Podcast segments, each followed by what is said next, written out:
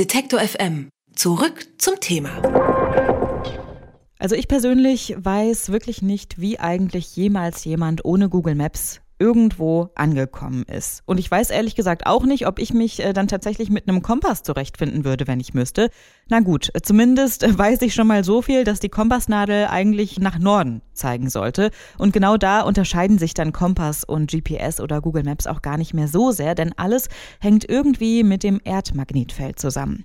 Alle fünf Jahre aktualisieren Wissenschaftler die Informationen zu diesem Feld, denn das Erdmagnetfeld und die Pole, die wandern. Das heißt ganz einfach gesagt, dass der geografische Nordpol auf dem Globus eben nicht unbedingt dem magnetischen entsprechen muss, zu dem dann am Ende eben auch die Kompassnadel zeigt.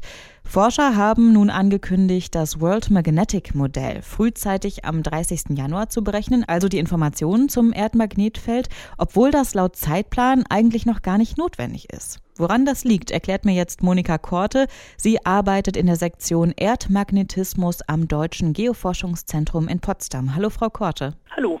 Wenn sich jetzt die Pole umdrehen oder das Magnetfeld sich verändert, was bedeutet das denn für uns? Steht irgendwie alles Kopf und wir müssen quasi die Karte einfach umdrehen oder wie läuft das dann? Ja, wenn sich das Magnetfeld tatsächlich umdrehen würde, wie es in der geologischen Vergangenheit schon passiert ist, dann würde es tatsächlich schwierig mit dem Kompass zu navigieren, aber so schnell ähm, ändert sich das Magnetfeld dann doch nicht. Zunächst mal haben wir es nur damit zu tun, dass es sich halt an einigen Stellen etwas schneller als üblich ändert. Aber was passiert denn dann da genau? Also was ändert sich und was hat das für Auswirkungen für uns? Ja, das Magnetfeld ändert sich ständig, weil es wird durch dynamische Prozesse im äußeren Erdkern ähm, erzeugt. Dadurch ändert sich halt ständig mit der Zeit. Deswegen muss man diese Magnetfeldmodelle auch immer wieder in regelmäßigen Abständen anpassen. Und so ganz hundertprozentig verstehen wir diese ähm, äh, Vorgänge im Erdinnern auch noch nicht. Ähm, deswegen kann man auch nicht genau sagen, warum es sich jetzt an einigen Stellen schneller und an anderen langsamer bewegt. Aber so ist es eben. Es, es gibt Gegenden, wo es sich schneller bewegt, es gibt Gegenden, wo es sich langsamer bewegt und auch wie schnell oder langsam es sich ändert, ändert sich wiederum zeitlich. Und jetzt ist es halt dummerweise so, dass äh, gerade kurz nachdem das letzte Modell vor fünf Jahren veröffentlicht wurde, sich äh, an einigen Stellen der Erde das Magnetfeld besonders stark geändert hat. Ähm, insbesondere auch am äh, nördlichen Magnetpol, der sich schon seit eigentlich einigen Jahrzehnten äh, recht ungewöhnlich schnell bewegt und jetzt eben nochmal besonders schnell. Und ja, man muss eben berücksichtigen, dass ein Kompass sich an Magnetfeld ausrichtet und nicht einfach nach geografisch Nord zeigt, so dass man die Magnetfeldrichtung berücksichtigen muss bei der Navigation mit dem Kompass. Und wenn die sich halt jetzt schneller ändert als üblich, dann passen diese Modelle nicht mehr mit ihrer Vorhersage überein. Das heißt aber, wenn ich mich jetzt wirklich mit Kompass fortbewegen würde, dann würde die Nadel gar nicht zum Nordpol, zum geografischen zeigen, sondern eben zum magnetischen Nordpol. Stimmt das? Ja, so einfach ist es nicht. Die Nadel orientiert sich an den lokalen Magnetfeldlinien und die zeigen nicht geradewegs auf den Nordpol zu, sondern die zeigen auch in gebogenen Linien auf den Nordpol zu. Also hätten wir in, in Deutschland im Moment noch eine deutlich größere Abweichung, wenn es einfach geradlinig zum Nordpol zeigen würde.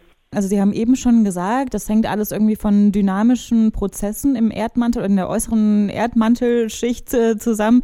Was sind das denn für Prozesse? Kann man das so ein bisschen sagen? Also was passiert denn da? Also es ist einfach so, dass es ähm, elektrisch leitfähiges Material ist, im, zum größten Teil Eisen, das sich insbesondere dadurch, dass die Erde seit äh, ihrer Entstehung immer noch abkühlt und durch die, die Wärme, die da abgegeben wird, ähm, bewegt sich dieses Eisen, gibt es äh, Flüssigkeitsströmungen. Und dadurch, dass dann auch die Erde rotiert, wirken da verschiedene Kräfte zusammen, die, ja, es können elektrische Ströme darin fließen und elektrische Ströme und Magnetfelder bedingen sich gegenseitig, sodass hier, ja, wir sprechen von einem selbsterhaltenden Dynamo, also Kräfte zusammenwirken, die dafür sorgen, dass das Erdmagnetfeld quasi ständig ähm, neu produziert und aufrechterhalten wird. Jetzt haben Sie eben schon gesagt, das Ganze geht einfach schneller als bisher und deswegen wird eben dieser World Magnetic Service jetzt auch schon frühzeitig aktualisiert. Was heißt das denn, wenn dieses System aktualisiert wird für uns? Also dieses World Magnetic Model oder World Magnetic Service, wo man dann für jeden Ort der Erde äh, die Magnetfeldstärke und insbesondere auch die Richtung, die für die Kompassnavigation wichtig ist, vorhersagen kann. Da wird einfach eine globale Beschreibung aus Messdaten berechnet und das kann man eben nur aus aktuellen Messdaten machen. Das heißt, wenn das letzte Modell 2015 berechnet wurde, hatte man nur Daten bis Ende 2014 zur Verfügung.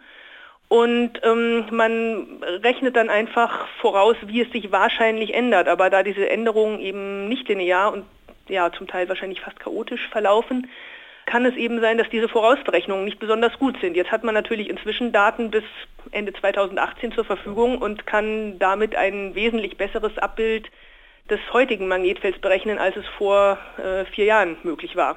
Und deswegen macht man das so oft, also alle fünf Jahre? Genau, also alle fünf Jahre hat man das sowieso schon gemacht, weil eben klar war, länger als fünf Jahre, da klappt es mit dieser Vorausberechnung sowieso nicht gut. Bisher war es in der Regel so, dass innerhalb dieses Fünfjahreszeitraums die Fehler, die Abweichungen, die man dann hatte in dem Zeitraum, noch in dem Bereich lagen, der akzeptabel war für die Navigation, die klein genug waren, dass es nicht relevant war.